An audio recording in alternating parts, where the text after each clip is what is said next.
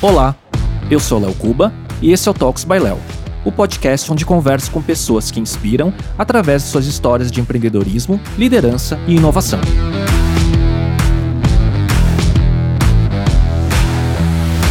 Neste episódio, eu conversei com Ricardo Jordão, um dos maiores especialistas em vendas no Brasil, criador da Bis Revolution, do Epicentro e de inúmeros cursos de vendas. O Jordão tem mais de 35 anos de experiência em vendas, foi um dos pioneiros do e-commerce no Brasil e ajudou a construir empresas líderes de mercado como Abra Software, TechData e Rakuten. Fala, Fala. Beleza? Tudo bom? Tudo. Então tá bom. Ricardo, obrigado por aceitar o convite para bater esse papo. Queria abrir só falando, né? O Ricardo tem muita gente que conhece hoje, em todos os canais, redes sociais, mas eu conheço o Ricardo desde o final dos anos 90. Né? Então, a primeira vez que eu ouvi falar dele, eu tinha uma empresa na época de informática, de tecnologia, era um B2B para pequenas empresas, né? Como é que e chamava daí mesmo? chamava CompuWorks. Daí, na época, eu recebi um vendedor de uma distribuidora multinacional que chamava TechData, né? Que ele atendia o canal e tal. E daí ele falou: Cara, você tem que conhecer o diretor de marketing lá, o cara é foda e não sei o quê. Aí eu conheci o Ricardo, né? Gordinho, de terno e gravata, mas já desde aquela época, eu falei, o Ricardo tá mais jovem agora. Desde aquela época, escrevendo, fazendo a news da Bis Evolution e tudo mais, então a gente começa até por aí, né? Então, Ricardo, primeiro, obrigado por aceitar bater o papo, sei que o seu tempo tá super corrido. E fala aí como é que tá aí, cara. Como é que estão os últimos tempos, antes da gente começar a falar sobre os temas? Ah, eu tô com 51 anos e eu faço o que eu sempre fiz. Tô fazendo o que eu fazia quando você me conheceu, cara. Eu sou um cara persistente pra cacete, por isso que eu me dei bem assim com vendas e marketing. Sou muito persistente, não desisto nem a pau. Sou um cara que você vai voltar, você vê uma coisa minha, daqui 30 anos você volta.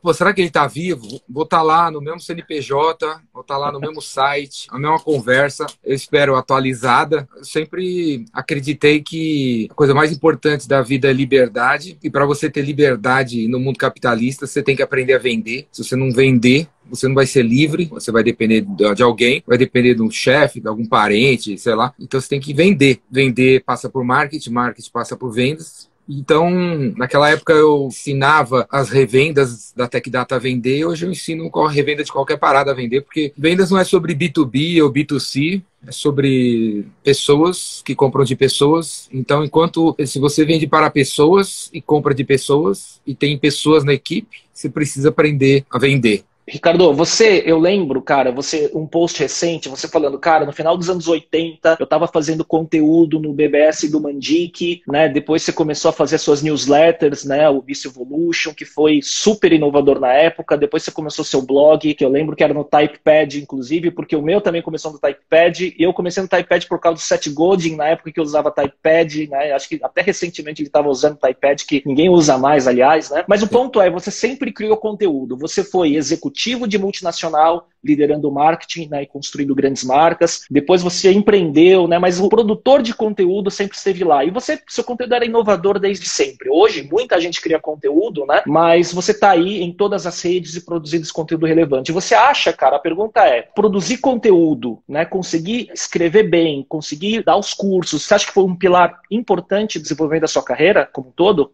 O que vende é a real. Fake não vende, jarganismo não vende. O cara que fala que eu vim aqui para transformar o mindset dos seus colaboradores. Esse papo aí não vende. O que vende é a real. Aí você aprende a falar real quando você escreve, quando você produz conteúdo, porque é aquela história, a melhor maneira de aprender é ensinar. Então, quando você tem que escrever uma redação sobre inbound marketing, se você conseguir escrever 20 linhas sobre inbound marketing, você vai estar clareando as suas ideias. Para escrever 20 linhas, você vai ter que sair do jarganismo, né? Inbound marketing é a nova tendência do marketing. Isso aí é uma linha, cara. Vai precisar mais 19. E aí as outras 19, você vai ter que se aprofundar, vai ter que conhecer a real. E aí fazer conteúdo, muito conteúdo, vai acabar chegando a real. E a real vai te ajudar a vender. A Real vai te ajudar a se conectar com os outros. Então, eu crio conteúdo desde 1987 mesmo. 87, desde os 16 anos de idade. Sempre tudo que eu lia, eu queria contar para os outros. Tudo que eu fazia, eu queria contar para os outros. Como se fosse um diário, né? Sempre achei legal esse negócio de ter um diário, né? Eu sou meio contraventor, né? O rock, para mim, é a minha religião.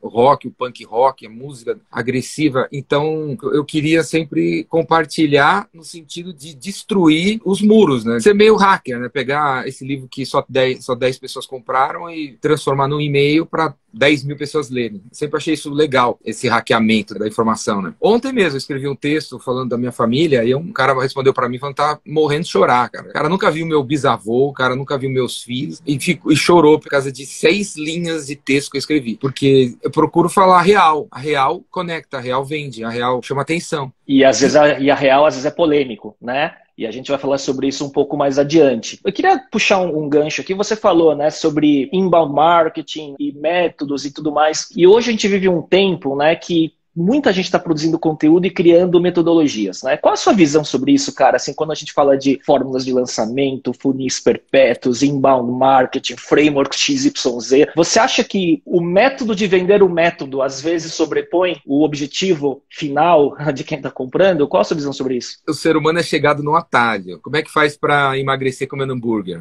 Como é que faz para ganhar dinheiro sem trabalhar? Qualquer pseudo deus aí que chegar dizendo que tem um atalho para a vida, vai ganhar dinheiro sempre. Isso existe há 5 mil anos vai continuar existindo. Vai sempre nascer alguém que quer um atalho. Eu acredito que existem fórmulas assim. Tem gente que fala que não tem fórmula para o sucesso. Tem sim, cara. Tem sim. O problema é que tem um monte. E por ter um monte, você acaba não adotando nenhuma com começo, meio e fim. Você desiste no meio, você tenta criar uma sua misturada com várias, aí não, não funciona direito e você não percebe também. Do mesmo jeito que existe uma fórmula para fazer um prédio de 30 andares e que vai aguentar terremoto, como tem no Japão, porra, se tem fórmula para fazer um prédio que não cai no terremoto, você acha que não tem uma fórmula para escrever um e-mail que converte? Claro que tem. É que o cara compra um livro. A primeira é que os livros, por exemplo, mais vendidos, não são livros de fórmulas, são livros de autoajuda mesmo. São bem superficiais. Se você fala assim, pega cinco livros que tem fórmula. Não tem é tudo inspiracional. Eu gosto, acho legal, mas não, como o ser humano quer atalho, vai sempre aparecer gente que cria alguma fórmula, mas que não testou, tá fazendo a cabeça dele. Não tem teste científico em cima. Mas existem, cara, deve existir. Algumas que funcionam. Tem um monte. Eu, nunca, nunca era de marketing de vendas foi tão estudado. Tem livros de 300 páginas sobre onde usar verde e onde usar azul. Tem livro de 300 páginas sobre o tamanho do botão, do call to action de uma página de venda. Eu diria assim que os livros mais legais hoje em dia, com fórmulas, são os blogs das ferramentas de tecnologia para marketing e vendas. O blog da HubSpot, por exemplo, tem que ser lido de cabo a rabo. O blog da, de uma empresa chamada Gong, é um software que analisa ligações, você tem que ler de cabo a rabo. Proposify é uma ferramenta de gestão de propósito comercial e no final do ano passado soltaram um PDF com, baseado em dois 6 milhões de propostas enviadas por vendedores de 75 países, falando sobre quantas páginas tem que ter uma proposta comercial, quais são as partes que convertem, que hora que é a melhor hora para mandar, que dia que tem que mandar se existe uma ferramenta, e-mail marketing, muita gente aqui deve usar, mas quem aqui lê o blog inteiro da ferramenta de e-mail marketing que você utiliza? Realmente lê os estudos dos caras, que é para que fala assim, manda de terça, manda de quarta, manda com JPG de 50 KB. Põe o um emoji no título. É, põe emoji no título. Quem realmente lê? Os melhores livros de, sobre fórmulas, para mim, são os blogs ou e-books ou webinars das ferramentas de tecnologia que tem por aí. Não, sem dúvida. Acho que a questão não é falta de informação, né? A questão é a sede pelo atalho. Né, me dá os 10 passos para eu resolver, e aí a, a, pessoa não quer viver a jornada, não tem a resiliência né, e a disciplina de executar, porque o grande ponto é a execução não é? Então, então compra tudo, assim, né? O processo de vendas, ou funil de marketing, ou funil de vendas, ele, nos livros de vendas e marketing, ele tem sete etapas. Tem uns livreco aí, fala quatro só, tipo, atrair, converter, atrair, nutrir, três, quatro, cinco, seis, sabe? E, do lado do cliente, processo de compras não tem seis passos e tem 6.449 etapas, tem 76 passos. Quando um cara começa a pensar em comprar um carro, ele não vai para a primeira fase assim, prospecção, segunda fase, qualificação. Ele vai para a fase, tem que falar com a minha esposa, e vai para a fase levar o filho até não sei onde, e vai para a fase ver um vídeo no Web Motors, vai para a fase ir na concessionária. Tem 79 fases que empresa nenhuma participa, cara empresa nenhuma ainda participa. A gente não, a gente não, não, não existe um sistema ainda que consegue mapear toda a jornada do cliente que vai comprar uma Coca-Cola. Da hora que ele começa a pensar na Coca-Cola até a hora que ele compra. Não tem. Vai ter. Eu acho que em 10 anos no máximo, o CMO da Coca-Cola vai ter um software integrado animal que ele vai conseguir dizer: olha, um cara tomar a decisão de Coca-Cola leva 7 segundos, ele vai em 19 pontos de venda. E os gatilhos são esses, né? É, temperatura ideal é essa, tem que estar tá exposto do lado direito de uma padaria, não do lado esquerdo, e por aí vai. Os gatilhos são esses. Uma das frases, assim, da minha filosofia de vida é: na vida você nunca perde. Ou você ganha ou você aprende. Então, quando eu não ganho, eu quero aprender, porque eu não gosto de perder. Se alguém aqui gosta de perder, eu não gosto. Hoje estava no Clubhouse, aí um cara entrou lá e falou assim: Isso aqui é uma das melhores salas do Clubhouse. Aí eu parei na hora e falei: Melhores do cacete, cara. Essa aqui é melhor. Fala de novo esse negócio que você falou aí, me colocando como melhor em alguma coisa. Eu não quero ser um dos melhores, eu quero ser o melhor. Não precisa ser o melhor. Eu quero que você fale assim: Essa aqui é a melhor sala porque é autêntica em termos de autenticidade. Então, beleza, tá bom. Já tá bom. Eu não quero ser um dos melhores, eu quero ser o melhor em alguma coisa. Na vida você ganha ou você aprende. Então, quando eu não ganho, eu quero aprender para melhorar a taxa de conversão. O surfista está em busca da onda perfeita, eu estou em busca da conversão perfeita que seria converter Seu santo 100%. grau. É, o santo grau é converter 100%. Nem Jesus Cristo agradou, o problema é dele. Eu quero agradar 100%. eu quero encontrar um jeito de agradar 100%, porque eu não, sou chegado a ouvir, não. Você falou de Clubhouse, não queria pegar esse, esse gancho. Como que você está olhando o canal? E como que você está olhando, assim, as pessoas que estão fazendo o melhor conteúdo no Clubhouse? Qual a tua análise? O que, que você acha que vai virar? Você acha que o Clubhouse vai durar? Se é um hype de um momento e depois ele vai ficar nichado? Porque o LinkedIn, o Twitter, o Facebook, tá todo mundo implementando ferramentas e features similares. O que, que, você acha? Olha, eles têm que correr, viu, cara? Porque senão eles podem virar o Snapchat mesmo. Nesse momento. Só o fato tenho... de não ter o Android, cara, eles já estão. É ficando para trás de quem já está desenvolvendo, é, não é? Parecia que era uma estratégia, mas não era. Eu não sei quantas pessoas trabalham no Clubhouse. 12, 5, 9, 7. Só sei que os caras pegaram antes do tempo. Acho que eles não queriam pegar também. Eles não queriam ter virado essa hype desse jeito aí. Eles nem tinham começado ainda a versão do Android, cara. É tipo assim. Eles... Aí entrou um Elon Musk da vida para falar lá, bombou, e aí, puta, tem que acelerar o plano aqui, né? É, porque o Mark Zuckerberg, nesse, desde que o negócio virou, ele deve ter criado uma, um hackathon dentro do Facebook com 179 gênios, engenheiros, gênios,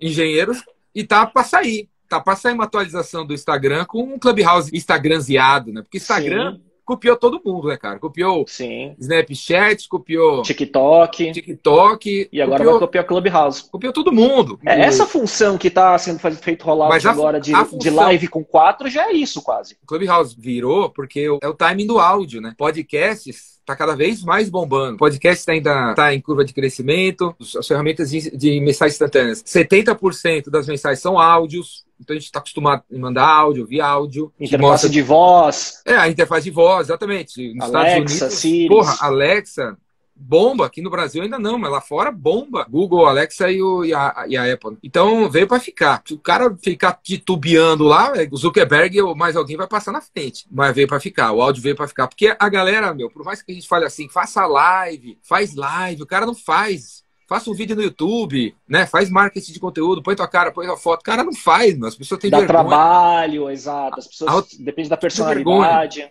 Parece fácil fazer vídeo, mas para a maioria não é mesmo. Tem vergonha de fazer vídeo. Então o áudio é moleza, né, meu? Uma coisa que eu percebi no, no Clubhouse, 50% das pessoas que falam são mulheres no Clubhouse. E eu, pô, dou curso há 30 anos. Quando eu peço pra mulherada vir na frente, ela não vai no meu curso, no, no epicentro. Não vai. Entre as palestras, sobe no caixote. Vem, mulherada, sobe aí. Não sobe. 20% de quem sobe no caixote no epicentro, o momento entre as palestras, onde a pessoa pode subir, o público pode dar palestra, é mulher, 80% é homem, mesmo você dando a mesma chance. Então, mas no Clubhouse a mulherada fala, porque não precisa pôr batom, não precisa arrumar o cabelo, vem para ficar. Agora, nas minhas salas, eu tô fazendo sala todo dia às 11 da manhã, eu falo pra galera, meu, saia daqui e monte a sua sala, né? Não fica assistindo uns marketing, pseudo guru de marketing digital aí. Vai logo criar tua sala, como vender ar-condicionado, como vender turbina de avião, como resolver o problema de fluxo de caixa de uma empresa, de contabilidade. Abre uma sala para conversar. O primeiro livro sobre internet que surgiu é o manifesto Clue Train, Trem da Dica, C-L-U-E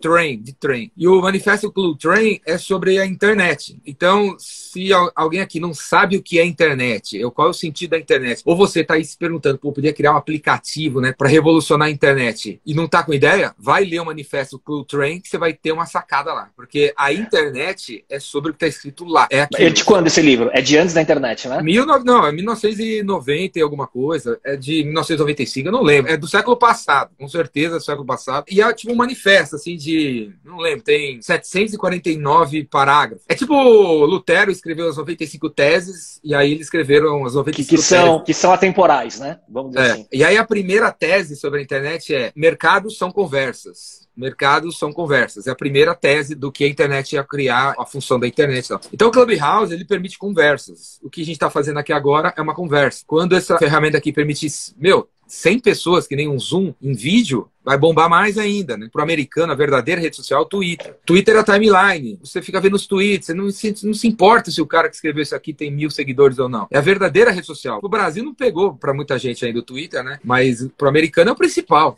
porque é a verdadeira rede social, porque rede social é sobre conversar, não é sobre Sim. autoridade, não é plataforma de autoridade, não é plataforma de, sabe, como é usado aqui no Brasil, é conversas. O futuro do marketing e das vendas é conversar. Não dá mais sem impor nada para ninguém. Você vai ter que jogar alguma coisa e trocar uma ideia. Falando em conteúdo, eu crio conteúdo desde 87 e crio conteúdo direto, todo dia. Acordo de manhã, fazer um vídeo, fazer um áudio, fazer um post, fazer um texto. E aí, um feedback que eu recebo com frequência é a gente falando assim: pô, meu, para de criar conteúdo e conversa com a gente. Esse é o feedback. Em vez de você criar cinco vídeos por semana, criar um e conversa com a gente todo dia.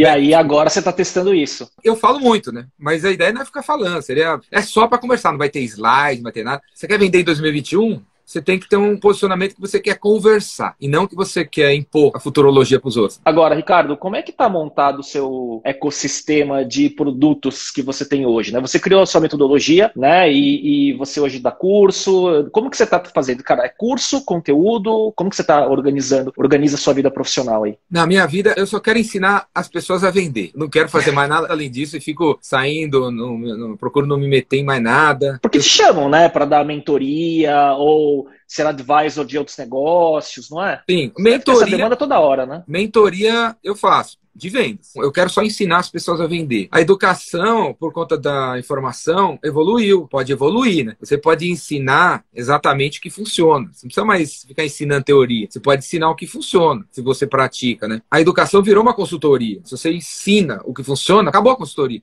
Diminuiu Sim. um pouco a consultoria. A consultoria tem que evoluir para feitoria, né? Você é consultor, então fica aqui na minha empresa e faz para mim, porque eu não sei, não adianta você me falar que eu não consigo, não tenho braço. Faz para mim. Até que a Accenture, que é uma, sempre foi uma grande consultoria, ela virou uma agência, certo? Sim, Interactive, sim, sim. Tá McKinsey, McKinsey também está fazendo isso, tá todo mundo virando. E aí, só para não parecer, como eu trabalho nessa área, de um lado você tem grandes agências brigando pelo budget do marketing, do outro lado as grandes consultorias, só que elas entram falando, não, eu entendo do teu business. By the way, eu tenho serviços de comunicação porque ela virou consolidadora de agências de marketing digital, de martech e por aí vai, né? Se a consultoria vai virar agência, a agência vai virar o quê?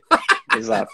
Exato. Não, faz, responde aí, Léo. Você acha que a agência vai virar o quê? A agência ela está tentando vir com esse discurso de que eu entendo do seu negócio, trazendo cada vez mais cientista de dados, planejamento e tudo mais. Porém, o que ferra é que o modelo de negócio das grandes agências, das grandes holdings, ela está baseado no modelo de compra de mídia, no modelo de BV, o que sustenta esses grandes organogramas, né? Ao contrário do modelo de consultoria, que cobra pelo homem-hora, caríssimo muitas vezes, mas é outro modelo de negócio mais entendível. Mas elas brigam, quando você fala de grande agência e grande consultoria, elas brigam pelos grandes budgets dos grandes anunciantes. E o que eu vejo é que tem muita oportunidade no mercado médio. O middle market tem muita oportunidade para agências que vêm com esse modelo né, de negócio parecido com consultoria né, e consegue fazer esse, esse one-stop shop de serviços digitais de consultivo até a execução de empresas que precisam trabalhar canal, comunicação, e-commerce e por aí vai. Eu estava assistindo ontem uma conversa do Gary Vee e ele conversando com o CMO da Pepsi. E aí o CMO da Pepsi falando assim que há cinco anos atrás, até cinco anos atrás, levava cinco anos para a Pepsi lançar um produto, da concepção, da pesquisa ao lançamento. Cinco anos para lançar. A Pepsi não faz só refrigerante. Sim. E hoje leva seis meses. Não sabemos o que fazer. Seis meses depois já está em todos os lugares. E aí ele deu exemplo de um, uma bebida que eles lançaram para você acordar, beber e ficar bem pra cacete de manhã. É uma bebida alto astral ele falou o nome lá, não lembro, né? É um problema que tá aí. Se você levantar com baixa astral e falar para 10 amigos seus, eles vão falar pra você tomar leite. Toma leite, cara. Toma um ovo. Toma uma groselha.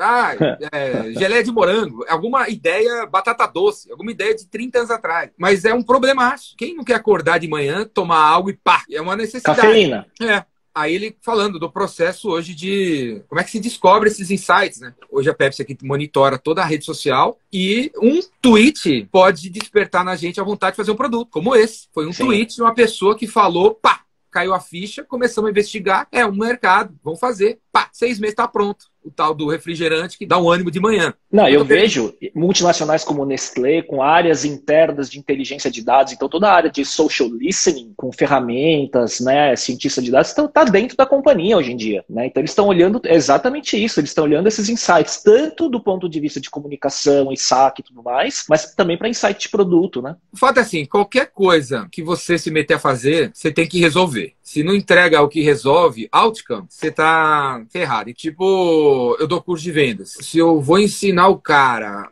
como é que faz prospecção e fala uma teoria, mas eu vejo que ele não usa, eu tenho que repensar o que eu estou ensinando. Para chegar num formato, pode ser que o curso tenha que ter uma mentoria, o curso tenha que ter um PDF, o curso tenha que ter um software. Ou alguma coisa prática, né? alguma coisa que torna a coisa prática e executável e que leva ao resultado. Porque aquele entre nós que está entregando algo que não dá resultado, cedo ou tarde você vai, a gente vai ser cancelado. Vai receber a ligação de um cliente e falar: olha, não vai dar para renovar porque eu não, eu não utilizei o que você vende. Eu utilizo e não dá retorno. Eu não consigo provar o ROI. Então, infelizmente, a gente vai ter que cancelar. Então, não fica tranquilo, não. Ninguém pode ficar tranquilo. E eu falava, eu falava isso, eu falo isso há muitos anos. E se não tivesse tido a pandemia, metade de quem frequentava meus cursos antes da pandemia já estava em crise. Puta crise meu curso de vendas é metade em crise. Pô, tô no mercado, tá ruim, tá quebrando, tá parado. Já tava em crise metade do planeta. Por causa disso. Porque são pessoas vendendo um negócio desse aqui, uma garrafa d'água, mas o cara não sabe explicar. Qual o problema que a garrafa resolve? Qual é o resultado que você vai ter se comprar minha garrafa d'água? Essas são as perguntas que os clientes fazem. E o vendedor não está preparado para responder. O vendedor de garrafa d'água, acha que está aí pra... Qual o problema que a minha garrafa resolve? Sei lá, você vai beber água. Fica gelada, e daí, água e daí gela, vem a... ela gela água. Não, não é ela que gela água. Quem gela água é a, é a geladeira. E daí vem a pandemia e quem tava mal né, só piorou e muita gente ficou mais pensando em, em, mudar o canal de venda do que como vai vender do mesmo jeito. E daí, puxando esse gancho, Ricardo, o que, que você tem visto, cara, nesses tempos de pandemia, de cases aí B2B, B2C? Quem tá fazendo um trabalho muito bom? O que, que seu radar tá pegando por aí, cara? B2B no Brasil, não sei, cara, não sei mesmo, não sei te falar. A grande mudança em vendas é o uso de ferramentas e tecnologia. O resto Sim. não mudou tanto, cara. Cara, é. em 1999 você pregava CRM, eu lembro. Então, então, não mudou tanto. CRM tem 40 anos já. Não sei se você viu, teve uma a, Advertising, a, a Ad Age, Advertising Age, aquela revista, aquele Ad jornal, ano retrasado dois anos atrás, antes da pandemia, soltou uma as top 100 campanhas, melhores campanhas da história da propaganda no mundo. E aí foi votado pela indústria de propaganda nos Estados Unidos. Essa pesquisa saiu há dois anos atrás. As 100 melhores campanhas da história do marketing. Só tem uma do século 21. Todas as outras 99 são do século passado. Porque foi no século passado que lançou a campanha para a gente escovar dente. Em 1935, é. a gente não escovava dente. Então, foi um publicitário que fez essa campanha. Foi um é, tipo Mad Men, fez... né? Aquela, aquela época de ouro da propaganda. É. Né? Nos primeiros episódios, mostra lá no Ed Man, a Luke Strike, Sim. O, o, Drake, o Don Draper lá falando de como que vai convencer todo mundo a fumar e tal. A propaganda também criou o hábito do cigarro criou o hábito do cigarro, criou o hábito da escova de escovar dentes, criou o hábito de tomar banho com sabonete, cara. As pessoas não tomavam banho com sabonete. E no século XXI, não teve. Não teve, ainda não teve. Fala para mim uma campanha que mudou seu comportamento, uma campanha de marketing mudou meu comportamento. Não teve. Eu uso o Gmail porque alguém me indicou. Eu uso o iPhone porque o Steve Jobs subiu no palco e fez uma palestra. A gente usa a Netflix, foi uma campanha, falou, vamos mudar o teu hábito. Sai da televisão não. e vem para streaming. Não foi. Eu leio todo dia Advertising Age, eu vejo o trabalho, acho que aquela galera do Brainstorm 9 faz um sim, trabalho super sim. legal de curadoria para mostrar todo dia o que, que a turma faz por aí. Eu leio todo dia. Aí tem um monte de ideia legal. Tem mas... coisa legal, mas que não é que muda, né? Que mas a... muda a vida de dessas, ninguém. É. Falar que uma, uma dessas campanhas, botar uns adesivos no metrô pra galera comprar via QR Code é revolucionário, que muda o comportamento. Ele só faz e ganha um prêmio lá em Cannes e tudo mais. É muito mais egóico, às vezes, pra marca, pra agência, do que mudar comportamento em escala ou fazer uma, alguma coisa significativa, né? As pessoas têm mais receio. Porque no B2B, cara, a galera do marketing não tem moral. Pesquisas e pesquisas. Galera, se você não acredita em mim, é só digita em inglês aí. What CEO thinks about CMO? Põe alguma coisa assim no Google que você vai ver. Pesquisas anuais falando o quanto vem caindo cada vez mais a moral de um diretor de marketing numa empresa como uma Coca-Cola da vida. Não tem moral, esses caras não têm moral. Eles, é um departamento que tático que cria umas paradinhas táticas para ajudar a vender em algum momento ou lançar algum produto em alguma hora. Mas mesmo o lançamento de produto, quem manda é o gerente de produto, é, uma outra, é um outro bolso. Porque essa galera do marketing, historicamente, nunca ajudou em vendas, né? Então eles perderam moral. E aí, ferrou, né? Você não vê essa cadeira, você não vê essa cadeira assim, muito, a gente, sei lá, que vem de anos 90, né, que foi estruturado todo esse, esse C-level, né, de CTO, CMO, CIO, né, hoje a coisa está ficando transversal e vem esse papel do tal do CDO, né, que é outro acrônimo aí, mas é o cara que integra, né, é o cara com visão digital, que ele tem que conhecer de marketing, tem que conhecer de tecnologia, tem que conhecer de negócio, né, e então, tem que conseguir mas... integrar tudo isso. Então, mas aí surgiram os heads, né, não tem os heads? O head é tipo o cabeça. Porque o, o C-Level não é cabeça. O C-Level é um cérebro. Não é uma cabeça, é um cérebro que está na nuvem, que seria um cara mais pé no chão. Aí, mais execução. É, para execução. Teoricamente, o head, ele manja do que está rolando. E ele vai fazer um plano que dá resultado. Então, tem o head. então, tem um monte de gente. O que é bom, num sentido que tem um monte de bolso, tem um monte de dinheiro, mas enquanto a turma não chegar no consenso, não rola. É, eu estou vendo essa discussão em toda, todas as empresas tradicionais, nacionais e multinacionais, né, de médio para cima, com essa corrida, qualquer... está todo mundo remando para entender como não ficar para trás, só é. que a cultura das cadeiras, ela, ela às vezes é um entrave, né? Qualquer evento de inbound marketing, qualquer palestra na internet que tenha um monte de gente assistindo, vai ter perguntas sobre como é que eu faço para me alinhar com marketing, como é que eu faço para me alinhar com venda vendas? Como é que eu faço para a gente estar tá junto? Integrar. Integrar vendas e marketing. Até hoje, porque a maioria não tem integração. Aí ferrou. A criatividade e marketing agora também não, os caras não escutam mais, porque vocês já tentaram várias vezes, não deu em nada. Agora sai para lá. Sai para lá que a gente vai fazer o que a gente tem que fazer e quer conversar. Eu queria trazer outra coisa de, de inovação sua aí, que mais trazer para o presente. Você foi um dos caras que foi um cara que criou um dos primeiros e-commerces, né, no Brasil, com a Abra Software. Lá atrás, estão vendendo software numa época que software era em caixinha, né? Em licença né, e mídia física, depois participou de outros projetos de e-commerce muito no, no, universo de tecnologia. Cara, o que, que você vê de inovação acontecendo? Como que você vê essa questão de omnicanalidade, né, de marca tá no e-commerce, tá no varejo físico, né, e entender da jornada do cliente, em que ponto de contato que ele está? Como que você está vendo isso, cara? Onde a internet chega, ela interrompe a indústria, né? Onde ela chega. Né? O e-commerce, a grande disruptura que ele fez foi acabar com a cadeia, né? Então, tipo, o cara fabrica, ele pode ter a própria loja, ou ele fabrica e pode botar na loja. Não precisa ter fabricante, distribuidor, atacadista, varejo, loja. Então, a, a grande mudança foi essa. Não sei se você acompanhou, tá, tá acompanhando uma briga, uma discussão que tá tendo sobre o Mercado Livre tá com uma marca própria deles. Você viu? Vi. Eles estão com uma marca própria, estão colocando em tudo Igual é, a Amazon. Colocando em tudo quanto é categoria, e aí os caras estão reclamando que é da marca própria do Mercado Livre. Porque o... ele tem o dado, né? Ele vê que categorias estão vendendo, começa a fazer Sim. produto, né, para concorrer, Sim. igual o Amazon Sim. fazendo lâmina de barbear, porque entendeu que, enfim, e por aí vai, né?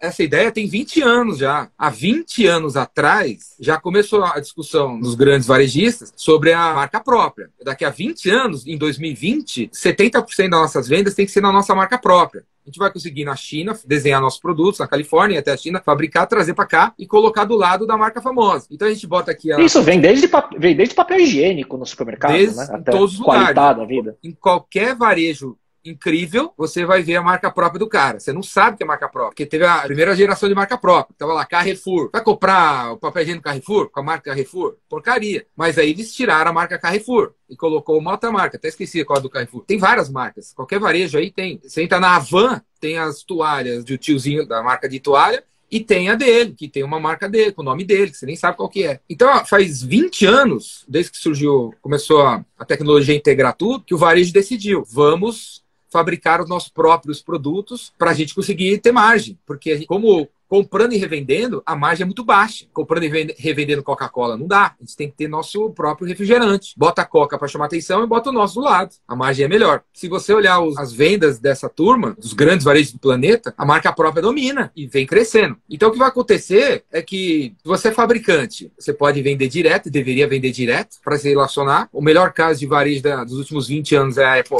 É a Apple, Apple Store. Se a Steve Jobs não tivesse montado a Apple, Store, o iPhone não teria virado. Ter montado a loja para venda direta criou o tempo necessário para explicar como é que é o iPhone. Então, se você que está escutando a gente aqui é fabricante e você tem varejo, e você tem revendedor, e você tem distribuidor, beleza. Mas, cara, qual é essa iniciativa, seu plano de venda direta para você ter contato com o cliente final, seja B2B, seja B2C, para você saber o que está acontecendo. Senão você não vai saber e não vai conseguir evoluir teu produto. O... Eu vou te falar o que eu tenho visto, só para te, te, complementar uma coisa. Eu tenho visto os dois lados, né? Então eu tenho o cliente que é indústria, que tem canal distribuidor direto, indireto, varejista e tudo mais, né? Fabricando bens de consumo. E daí estão indo direct to consumer, né? Faz o, o e-commerce da marca, indo direto ao consumidor final, tirando todos os intermediários do caminho, só que aí entra um problema de política de preço, né? Com o distribuidor e varejista que traz 95% da receita da companhia. A charada, né? A sacada. Cada canal tem o seu público. O fabricante não deve ter essa visão simplista de vamos colocar esse produto nesse lugar, nesse lugar, nesse lugar. O cara que vem direto até você, ele deve ter um perfil. Você não parou para analisar ainda. E o cara que vai indiretamente tem um outro perfil. Cada mídia tem o seu perfil, tem o seu público com um determinado perfil. É aquela história, né? Se você faz um conteúdo e republica ele em todas as redes sociais, não vai dar certo, né? Se você não entender a dinâmica de cada canal com seus formatos e linguagens específicas, né? É bem isso mesmo, né? O Instagram tem uma linguagem, o TikTok tem outra linguagem e tal. Então, o fabricante, ele deveria criar um produto para o canal que vende direto e criar um outro para o canal que vende indiretamente. Com certeza, já dá para fazer isso. Daí você defende os dois canais, né? É, uma coisa que, que é foda, 90% das pessoas, elas, quando a gente pergunta para elas quem é o cliente delas, elas dão uma resposta obsoleta, cara, sobre si mesmo. Tipo, quem é teu cliente-alvo? O cara fala, ah, meu cliente-alvo são as pequenas empresas. Aí eu entro no, no sistema do cara, tiro um relatório para ver quem vem comprando nos últimos 12 meses. Não é quem ele tá falando. Você já está em nichos de mercado que você nem faz ideia, que você Porque não, não olhou o dado você não está olhando o dado. E não, tô falando que eu não me tiro, não tiro eu fora, não. Eu vendo curso de vendas. No meu curso de vendas, vem perfis variados, um monte de gente variada. É corretor, é não sei o quê, é cara que vende caixão. Cara que vende caixão, por exemplo, já tem, tem um monte de gente que me segue. Eu poderia já ter criado um curso para quem vende caixão, em vez de ficar insistindo para os caras virem num outro curso de vendas mais genérico. Depois que você está alguns anos no mercado, com certeza você já está em vários nichos e você não está se dando conta. Então você está deixando dinheiro na mesa, você está deixando de criar serviço, produto, está deixando de ter uma mensagem mais personalizada e fica teimando com a gente, cara. Fica teimando. Minha missão é vender para pequena empresa, mas você já está na micro é há verdade. muito tempo e fica insistindo né, na venda de um produto que o cliente usa só 23%. O que tem de coisa que a gente compra na embalagem está escrito assim: prato para sobremesa. E você compra o prato para usar como suporte de vaso. né? Não, Pô, nem isso. Pô, o dia que você for numa loja escrito lá, prato para suporte de vaso, pô, vai bombar. Aí pode ser que esse prato para suporte de vaso, de vez em quando você usa para sobremesa. Mas, o dado tá aí. E eu, eu vejo só finalizando esse assunto do, de omnicanalidade, né, que o direct to consumer, ele não é apenas pela margem, mas também pelo dado, para ter o dado do cliente, né, que você é. não tem quando você tem o canal indireto, né? É, essa tal da omnicanalidade, eu acho mó legal, mas eu acho que na prática não é bem assim, cara. Acho que não, eu... não é. Porque não é. teve o que eu hoje é falei. É mais. Hoje é mais tem, tem, jargão tem... do que prática. É, porque tem. Não, tô falando, do ponto de vista do cliente, não é tão importante. O cara que gosta de loja física, gosta de loja física. O cara gosta de e-commerce, gosta de e-commerce. O cara gosta de telefone, gosta de telefone. O cara gosta de comprar do WhatsApp, gosta de comprar do WhatsApp. Ok, 12% faz a jornada. O cara entra no site, vai no WhatsApp, no saque e vai na loja. Mas, cara, quem conhece uma pessoa que fez isso? Deve ser três. Foram três pessoas que fizeram essa, essa, essa, jornada. Foram três, cara. O cara comprou e devolveu na loja. Olha, cara, pode. Nem isso, viu, meu? Mas nem isso. Eu acho que. Quem aqui já comprou e devolveu na loja? E conseguiu devolver direito, sabe? Eu prefiro comprar na internet, entrar no clicar em algum lugar e fazer alguém retirar aqui. Retira, né? Você que entregou, já sabe onde eu moro. Retire. Eu não quero ir na loja. Eu vou encontrar um cara, vou ter que falar com quem? É no checkout? É no, no check-in? E tem. dependendo do produto, né? Vai ter que levar, né? Tem que levar,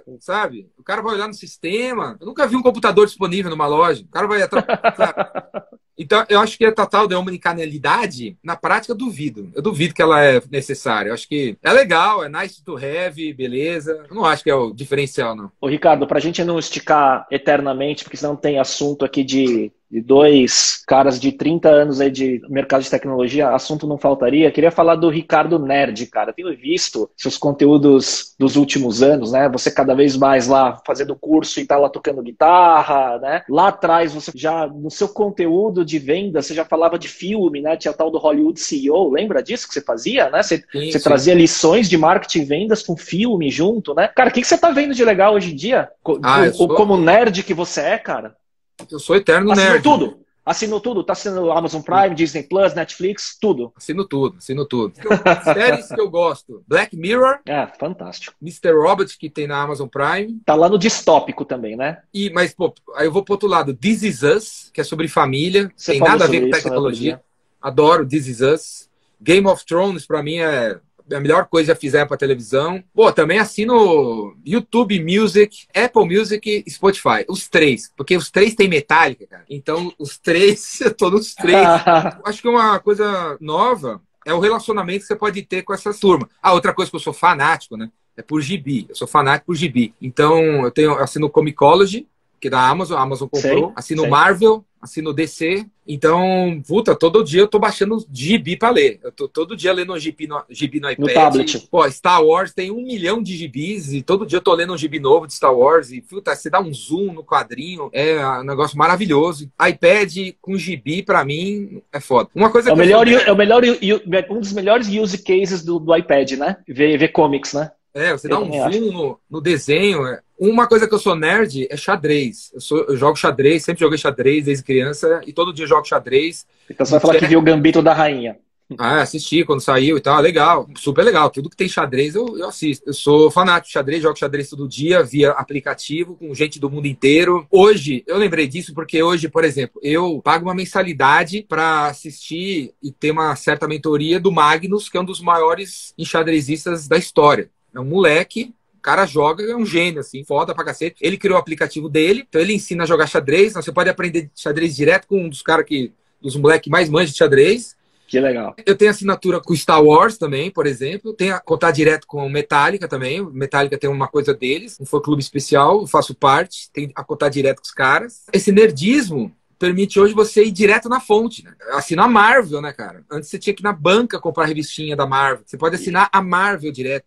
Tem o Marvel Unlimited e você assina a Marvel. Saiu do gibi lá, você já tá lá. Então, esse contato direto com quem cria. Tá, isso é legal dos tempos de hoje, né? Com streaming, né? com os serviços de assinatura online né, e com esse acesso direto aos criadores, né? Isso é fantástico, né, cara? É, porque se você me perguntar qual a habilidade mais importante que você tem que ter na tua vida, é ser criativo, né? Eu sempre quis ser é. uma pessoa criativa, sempre quis ser. Eu fico puto quando eu vejo alguma coisa que eu podia ter feito. É isso que me deixa puto. Eu não fico puto se eu ver alguém com uma coisa que eu não tenho, sabe? Eu fico puto quando eu vejo, puta, eu podia ter tido essa ideia. Aí eu fico puto. Porque eu sempre fiz questão de ser uma pessoa criativa. Eu crio vídeos desde 87, ou textos desde 87, para conseguir ser criativo. E modéstia à parte, eu sou criativo pra cacete. Não, na, na arte de criar o que você cria, com certeza. Com certeza. Você dá um tema agora aí, eu faço um vídeo agora agora, em sete minutos. É o então, repentista, é o repentista, é o repentista do, do marketing de vendas, né? É o repentista, é. Inclusive, eu, um curso que, eu, que tá na lista para eu lançar é tipo. Um é pensando fora do script, né? Pensando fora do script sobre criatividade e vendas. Mas o outro é, tipo, como se preparar para improvisar. E vai ter outro de humor mesmo, que eu, eu, me considero um cara muito engraçado. Então, como ser uma pessoa mais bem-humorada. Como pensar fora do script, como se preparar para improvisar. Sabe o que você tem que fazer? Você tem que fazer o stand-up do Jordão falando sobre marketing e vendas, cara. Isso aí faria sucesso, eu acho, hein? Eu tava na lista. É, porque no, no curso, as palestras presenciais, você, você já ri o dia inteiro. Eu faço você rir o dia inteiro. A própria palestra já é um stand-up. Mas é, tá na lista, assim. Eu vou te fazer uma pergunta difícil de nerd aí, tá? Eu sei que é uma pergunta que praticamente não tem resposta, mas vou falar. Star Wars, DC ou Marvel? Ou, tu, ou cada um tem o seu lugar? Não tem nem dúvida. é Star Wars e todo o resto está abaixo do nível da, do mar. Não tem nem. Eu sou nerd de, de duas principais coisas: Metallica e Star Wars. Isso no topo, depois no topo. resto. Mas eu sou nerd de xadrez, eu sou nerd de vendas. O que, que é um nerd? O que caracteriza o nerd? É o cara que tarado por um assunto e quer debulhar o assunto, ele quer estudar o assunto, ele tem pôster, tem tatuagem. Eu tenho 13 tatuagens, cara. Eu tenho seis tatuagens de Star Wars, sete do Metallica, duas de vendas. E aí eu vou te perguntar, última trilogia do Star Wars versus Mandalorian. Você também foi dos caras que ficou decepcionado com como acabou a Ascensão Skywalker e depois retomou o amor a Star Wars com o Mandalorian? Se os caras pisarem na bola, eu, eu vou continuar gostando dos caras, né? Mas a última trilogia de Star Wars é um lixo, cara. O 7, 8 e 9 é um lixo, é uma sacanagem que fizeram o J.J. Abrams. Puta, cara, o cara sentou e falou: Eu sou um gênio, eu vou criar a história. Não conversou com ninguém. O Jorge Lucas queria dar um feedback pro cara, ele não escutou o Jorge Lucas, ele não escutou os fãs, ele não escutou o universo expandido e criou o 789. Tudo baseado, desconectado, né? Baseado no, numa, numa fórmula segura que já tinha sido tal. E é um lixo, não tem nada a ver. Os nove filmes são sobre a história do Darth Vader. Não é sobre a Rey, esse, inclusive, esses personagens do 789, eles vão cair no ostracismo. Não, vão mais aparecer em lugar nenhum. A Ray, acabou. É o fim do fim. O Paul Dameron, talvez o Kylo Ren apareça um pouco mais. Mas a Ray, um abraço. Tchau. Não tem, não tem, não faz sentido. A mina era nada a ver. O 789 tem nada a ver. Isso aí é triste, né? Porra, os caras podiam ter feito um puta de um troço e fizeram uma coisa besta. Aí o, o Mandalorian, no final da segunda temporada, eu chorei pra cacete. Né? O último episódio da segunda temporada, eu chorei que nem criança, assim, que era tipo a última cena do último episódio é o que a gente do, gostaria de ter do visto. X-Wing chegando lá, né? É, o X-Wing chegando. É o que a gente gostaria de ter visto no 789. O que um fã gostaria de ter visto era o episódio 7 começando com o Luke magro, forte pra cacete, dono de um templo Jedi absurdo, com uma força poderosa. É, e, aí, não aquele velho acabado caricato, não é? É, que, porra, tipo, é como se fosse o Yoda. A gente queria ver o cara, pô, porque o episódio 6 termina com ele matando o imperador, pô. Então o episódio 7 vai começar com ele desaparecido, porque o sobrinho quebrou, é, botou fogo no templo dele. Tá louco, cara. Os caras, uma, uma, falta de noção de criação de personagem absurda. Se eu tivesse 10 bilhões de dólares guardado aqui, eu compraria Star Wars de volta. O, o, o, Gary, ele fala que a meta dele é comprar o, o, New York Jets. Jets. New York Jets. Hoje ele já fala que não, talvez não, é só uma meta. Mas a minha meta, equivalente ao Jets, para ele, é comprar Star Wars da Disney de volta, jogar fora o 789 e fazer do meu jeito, fazer do jeito que tem que ser. Mas e tem o... esse boato, né, de que eles querem fazer um. Eles... Meio que jogar meio que no limbo esses três últimos vão e jogar. reescrever uma trilogia nova, né? É, eles vão jogar no limbo, não vão mais falar dos personagens. Até manda... o que teve o que teve naquele evento de investidores da Disney, quando eles anunciaram, né? A Kathleen Kennedy ela anunciou os novos filmes, eles estão muito mais ligados a esse universo do Mandalorian, como, né, como filmes spin-off, né? Até da, da diretora da Mulher Maravilha lá né, que vai fazer o do caça, né, que ela, ela no trailer ela tá até ela patinando lá com a roupa de piloto de X-wing, né, porque o pai dela foi o piloto de caça da Força Aérea Americana e tudo mais. Você viu aquele o, documentário de por trás das cenas do Mandalorian, o Gallery? Vi, vi. Pô, você vê o Dave Filoni falando, ele é um nerd, né, cara? Você vê que ele sabe tudo, né, meu? Assim, é muito sabe legal. Tudo, e, e os diretores tudo. falando. E o John Favreau é fera, né, cara? O cara começou o universo cinematográfico Marvel com o Homem de Ferro 1 e ele foi diretor além de ator, né? E tá aí envolvido com, com tudo de, desse universo novo de Star Wars, né? Não alongando, até só, só pra fechar esse assunto, é engraçado, né? Que essa semana acaba WandaVision, né? É o último episódio. E quando você vê aqueles sites de teorias, spoilers, tipo no Reddit e tudo mais, tá todo mundo falando, pô, tem que acabar com alguma coisa tão forte como o último episódio da segunda temporada de Mandalorian. Então já é uma expectativa, né? De produtos que vêm da Disney, Marvel, Star Wars, tem esse nível, né? De clímax no final do, de uma temporada, né? Assim, na hora que saiu WandaVision, já, a galera já já comparou, né? Sim, o nono episódio tem que ser um troço. Vai ser, né? Vai aparecer, é. algum, aparecer o Doutor Estranho, talvez. Vai aparecer uma turma aí. Isso são spoilers que eu tenho olhado ultimamente. Aí. Mas deixa eu fazer uma pergunta, cara. Você tá tocando guitarra? Como é que é? Ou é só pose? Não, tô tocando sim. Tô tocando sozinho. Inclusive. Ó, tá vendo aqui atrás? Ó, tem uma, uma Fender aqui, ó. Mas você toca ou é pose? Toco, desde, desde os 13 anos. Eu gostava de Steve Vai, John Satriani, quando eu tava entrando na faculdade, começo dos anos 90, cara. Fazia aula, estudava. Tô enferrujado, agora só toco uns acordes aí, mas tem amplificador, pedal, tudo mais aqui. Eu estava listando aqui, estou listando aqui as músicas para. Eu tenho o baterista e o, e o baixista. Tem um baterista e um baixista. Eu vou listar umas 20 músicas, vou mandar para ele. Chama, que se chama Robert Trujillo e Lars Ulrich, né? eu, eu vou escolher as 20 músicas, provavelmente brasileiras, onde as letras são power, tem uma mensagem, e vou ensaiar com uma turma e vou fazer um show. E entre as músicas eu vou dar uma palestra, cara. Então vou tipo, vai começar ah. com que, começa com que país é esse, e aí, pá, explica a letra. Faz no epicentro, eventualmente, isso, né? É, vamos ver, vamos ver, né? Qual a sua tô... guitarra? Minha guitarra é foda, cara. Minha guitarra é bonita. É igual né? do James Hetfield, né? É igual, é igual. Né? Ah, é. eu vi. Não, a deles a, toca com a ESP. Sim. japonesa. Que o Kirk Hammett tocava lá atrás, faz tempo que ele. O Kirk Hammett faz tempo que usa essa marca. A minha é Gibson, é uma Gibson uhum. Explorer, sabe qual é? Sei qual é. Sei Explorer, preta, foda. Eu deixo a guitarra ali, eu fico um mês sem pegar ela, quando eu pego tá tudo tá afinada ainda, tá animal. Você né? sabe, você sabe que tem, tem vários empreendedores aí que, né, de startups aí de sucesso que eu descobri que são guitarristas, eu não quero cara. ser o Joe, o Joe Satriani, fazendo é da solo. juventude. Eu A quero quebrar a da guitarra juventude. na, eu quero que- quebrar a guitarra na cabeça do cara que tá assistindo.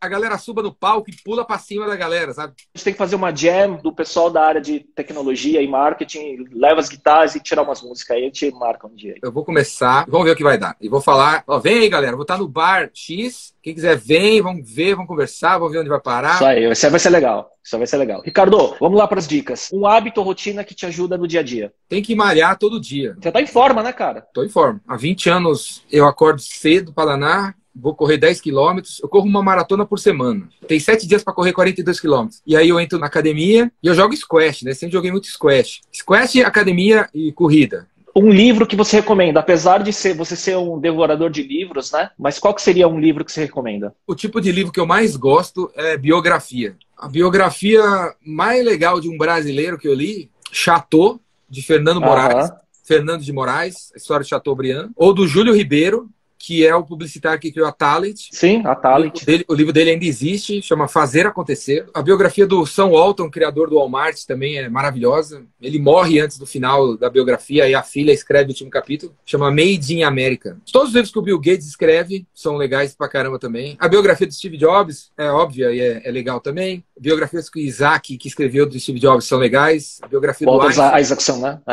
é, a biografia Leonardo do Einstein, a Ah. biografia do Benjamin Franklin, americano. E tá saindo uma biografia nova que ele tá lançando aí, tá saindo esses dias. Chama Code Breaker, é sobre a galera que tá fazendo. quebrou o código do DNA, se não me engano. Ah, então, que legal. tá saindo aí, Code Breaker. Não, eu pensei que você ia falar Revolta de Atlas. É, então, eu ia falar isso aí. É, essa é a Que resposta. é que eu dou. clássico que você fala, né? É, então, quis mudar a resposta. A revolta de Atlas é considerada para muitos americanos como o, o manifesto do capitalismo. Isso. Então, se você quiser entender o que é o capitalismo, o que é de verdade, leia a revolta de Atlas. Porque capitalismo não é a era do dinheiro, é a era do cérebro. Capital não significa money. Money é money, dinheiro, né?